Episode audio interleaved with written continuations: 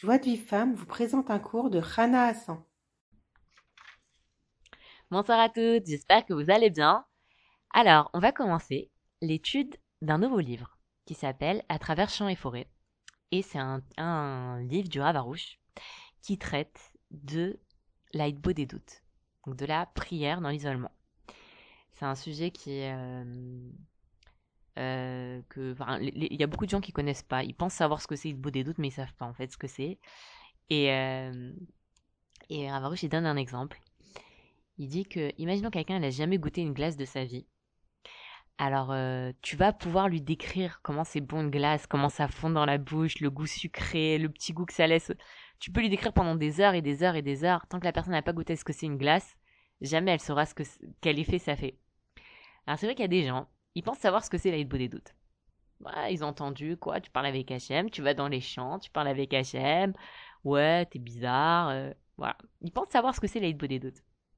Mais quand une personne a vraiment goûté à ce que c'est la beau des doutes, alors là, cette personne-là, elle peut venir vers toi et te dire, et ce qu'elle va te dire, c'est c'est merveilleux.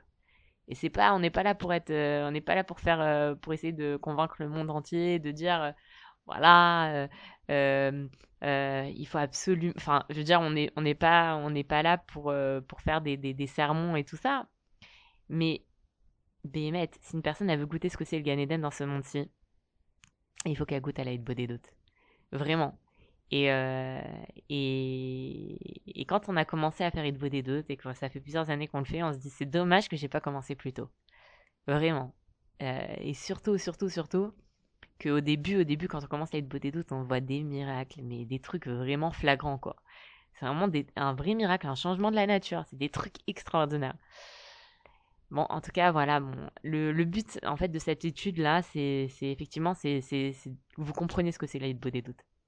Que, euh, que vous changez, pour les personnes qui, pensent savoir ce que c'est, qui ont une idée peut-être négative de la beau des doutes, qu'elles changent cette idée de, cette idée négative et qu'elles se disent, bah, pourquoi pas, pourquoi ne pas essayer?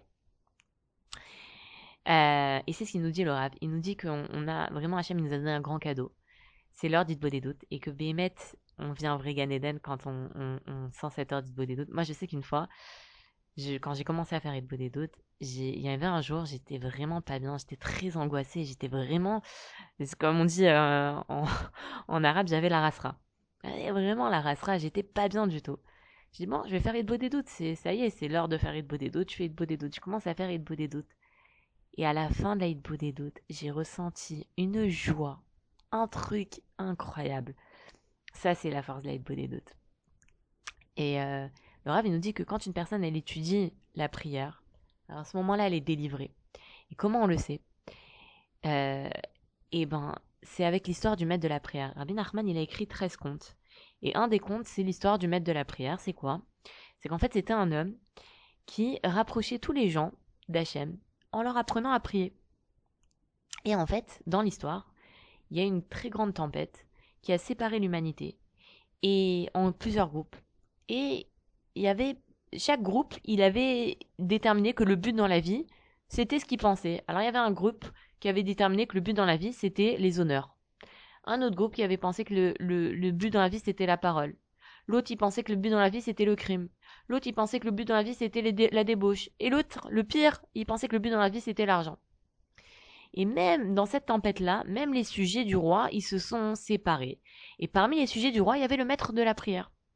Et grâce au maître de la prière, il a réussi à réunir les sujets du roi. Et les sujets du roi, ils ont décidé d'envoyer le maître de la prière essayer de convaincre chaque groupe que leur but, c'est pas le vrai but sur Terre et que le but sur Terre, c'est la prière. Et à la fin de l'histoire, le maître de la prière, il arrive à convaincre chacun des groupes et toute l'humanité, elle se réunit. Qu'est-ce, que, qu'est-ce qui nous enseigne ce conte? Alors, le Rav, il nous dit carrément, il nous dit d'essayer de, lire lui-même ce conte euh, sur place, de lire en entier. Euh, je sais plus quel numéro de compte c'est, mais en tout cas, voilà, il nous dit de, de, le lire en entier. Et il nous dit quelle est la leçon, pourquoi Rabbi Nachman il a raconté ce conte? Pour nous faire comprendre que seule la prière, elle peut délivrer le monde entier, dans son ensemble et chacun individuellement. C'est-à-dire que chaque personne, si elle veut être délivrée, il faut qu'elle utilise la prière. Elle utilise cette arme-là qui s'appelle la prière. Et c'est ce qui va faire ma chère, il va nous apprendre à prier. Il va nous apprendre à avoir l'aïmouna, il va nous apprendre à prier. Pourquoi? Parce que Mashiach, c'est les, les, mots, c'est les lettres de Messiar. Messiar, ça veut dire parler. Et donc, il dit Rabbi Nachman que de la même façon qu'aujourd'hui, les, juifs, ils portent les tefilines, tous ceux qui font les mitzvot, ils portent les tefilines. Il dit, bah, quand Mashiach va venir, tout le monde fera au moins une heure d'Itbo des doutes. Parce que les, les deux derniers millénaires il y a six millénaires jusqu'à la venue du Mashiach, enfin, jusqu'à la fin du, monde, a priori. Mashiach, il peut venir un peu plus tôt, mais en tout cas, normalement, il y a six millénaires. Alors, les deux derniers millénaires, ils sont consacrés à la réparation de la prière. Et, et il va enseigner à chacun à parler à Hachem et à se repentir. C'est-à-dire que quand une personne va voir le Mashiach, elle va lui dire voilà, j'ai tel problème, j'ai tel truc, il va lui dire va voir Hachem, va parler à Hachem, demande-lui d'avoir pitié pour toi et qu'il t'aide à éliminer ton Yitzhara. Et nous, on pense quoi? On pense que nous, on doit aller voir le tzaddik et que le tzaddik, il va prier pour nous et comme ça, euh, comme ça, on sera délivré. Et en fait, non. Il faut que nous-mêmes, on aille avoir cette connexion avec Hachem, de, de qu'on reconnaisse Hachem et qu'on parle directement avec Hachem et pour, obtenir notre délivrance. Il dit ailleurs, le Ravarouche, que c'est vrai que dans notre génération, on n'a plus les tzadikim, enfin, il y a des tzadikim dans notre génération, je dis pas qu'il n'y a pas de tzadikim, mais c'est vrai que dans les générations précédentes, quand les, les gens ils avaient un problème, soit ils voyageaient chez le rabbi Lubavitch, ils demandaient une bracha, soit ils allaient voir Baba Saleh, demander une bracha, soit ils allaient voir des, des, des bon, des, des, des, tzadikim qui faisaient des miracles que tout le monde savait. Baba Saleh faisait une personne qui était assise sur une, chaise roulante, Baba Saleh lui dit lève-toi et se lève. Ils ont fait des miracles extraordinaires. Et aujourd'hui, on a, on a, on a plus comme ça ce lien comme ça avec les tzadikim que, alors il dit le que maintenant c'est à nous-mêmes de faire le travail, d'aller voir Hachem et de demander à Hachem de nous faire des miracles. Et on voit ça vraiment. On voit des gens qui, soit ils ont remercié sur leur souffrance, soit ils ont beaucoup prié pour leur souffrance, ils ont vu des délivrances. Parce que eux-mêmes, ils ont fait le travail. À, nous de faire ce travail-là, de, de, créer un lien avec Hachem et de, de demander à Hachem qui nous exauce. Et, et, c'est ça, en fait, que le maître de la prière, il enseignait aux gens. Il enseignait à chacun de prier pour lui-même. De pas aller demander qu'on prie pour toi. Prie toi-même pour toi-même et demande à Hachem. Et, euh, et le Rav, il dit que la prière, c'est la émona. Il dit que si maintenant tu crois en Hachem, alors tu lui parles. Mais si tu parles pas avec Hachem, c'est que tu crois pas en lui. Si maintenant, voilà, on te dit, voilà, euh, tu as l'occasion de parler, par exemple, une, personne qui cherche un zivouk. On lui dit, voilà, tu as l'occasion de parler avec le plus grand chatran au monde. Une personne qui cherche un logement, on lui dit, tu as, l'occasion de parler avec le ministre du logement. Une personne, elle cherche, euh, je sais pas, elle a le problème de Parnassa, on lui dit, tu as, l'occasion de parler avec euh, le le directeur du pôle emploi ou le ministre du travail. Est-ce que cette personne-là, elle va pas aller lui parler, lui dire trouve-moi un travail, trouve-moi un, un trouve-moi, euh, trouve-moi, je, euh, sais plus.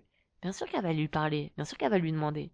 Mais si elle lui parle pas, ça veut dire qu'elle croit pas que cette personne elle peut t'aider. Si tu parles pas avec Hachem, au fond ça veut dire que tu penses pas qu'Hachem il peut t'aider. Et c'est ça, c'est pour ça que la prière c'est la Et, et, plus on prie, plus ça, rentre en nous la, la que Hachem il peut tout. Et que Bémet, de la même façon qu'Hachem, il peut tout, moi, avec mes frères, je peux tout obtenir. Et, euh, et il dit, le Rav, il dit, mais, il dit maintenant, toi, tu crois qu'il y a un créateur. Pourquoi tu vis sans créateur? Pourquoi, pourquoi, oh, tu, tu, pourquoi vivre comme un orphelin Comme un, un homme qui, par exemple, le prince, imaginons, il est habillé en guenille. Un prince, il est habillé en guenille. Les gens lui disent, mais pourquoi tu vas pas demander à ton père? J'ai pas le temps de demander à mon père. T'as pas le temps de demander à ton père qu'il te donne des habits combien on ressemble à cette, à cette, à cette image-là Des mecs qu'on ressemble à ça. Que elle n'arrive pas à se marier, si elle a des problèmes de parnassa, problème de schlumbaït, problème de ceci, problème de. Va voir Hachem. Va voir Hachem. Et dis-lui. Hachem, voilà, c'est dur pour moi. J'arrive pas à me marier.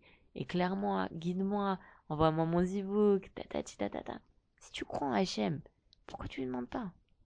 Si maintenant la personne ne demande pas à Hachem, c'est qu'elle pense pas qu'Hachem peut l'aider.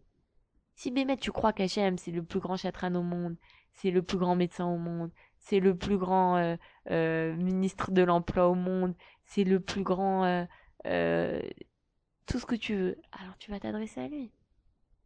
Rabbi Nachman, il dit que Mi chez Enlo Emuna, Chayav Enam Chaim. Celui qui a pas la Emuna, sa vie c'est pas une vie. Parce que vivre sans Hachem, c'est très dur. Quand on a une vie sans Hachem, mettre la vie, elle est dure.